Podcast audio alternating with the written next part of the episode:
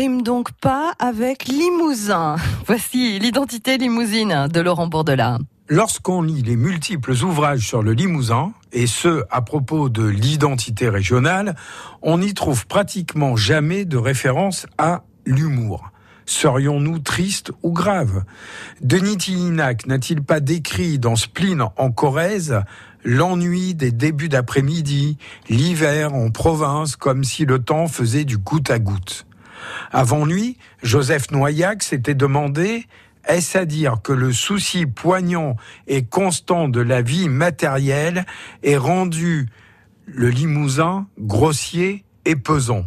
Qui n'a daubé à l'exemple de Rabelais et de Molière sur ces êtres épais, maussades que nous serions? Il est vrai que l'autodérision a parfois été de mise, bien aidée, il faut le dire, par les torrents de moqueries qui se déversèrent sur notre province des siècles durant. Lorsque Yannick Bobati voulut s'en amuser en publiant chez Fanlac en 1999 Comment peut-on être limousin une anthologie de citations diverses sur le limousin, arguant comment mieux blesser notre vanité, dégonfler nos baudruches qu'en nous efforçant d'en rire, son travail salutaire n'a pas plu à tout le monde.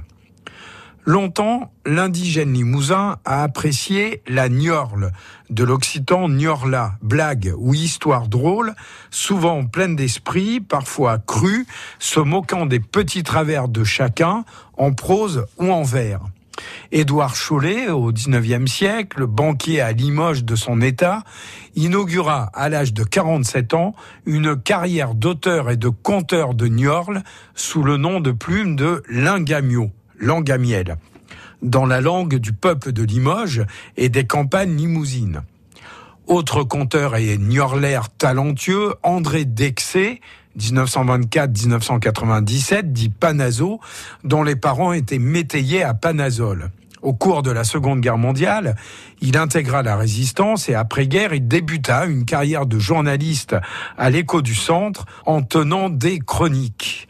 Elles furent si populaires que Panazo intervint sur Radio Limoges pour les raconter, battant des records d'audience. Il publia également plusieurs livres, notamment chez Fayard. Il peut y avoir un paradoxe aujourd'hui qu'a exprimé Jean Domeillot. Déjà, quand on chante dans cette langue, quand on parle dans cette langue, elle en est à un tel point que les gens s'apprêtent à rire, alors on va raconter des galéjades, des gnorles, etc. On va parler patois, donc ça va être rigolo.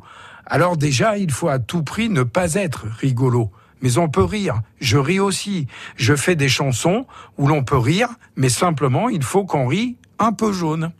Il sait pratiquer un humour fin et poétique, comme dans À l'ombre du silence, où on peut lire des sortes de fusées ou de sentences ironiques. Les papillons, on dirait toujours qu'ils ont la maladie de Parkinson. Ou ces coussins se gonflent de l'air de son cul, de l'air de sa tête.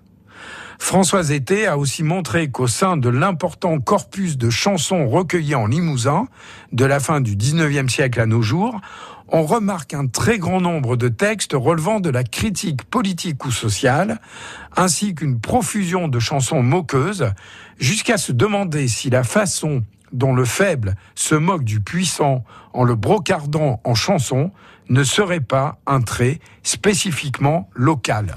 L'identité limousine de Laurent Bourdelat est à retrouver sur francebleu.fr.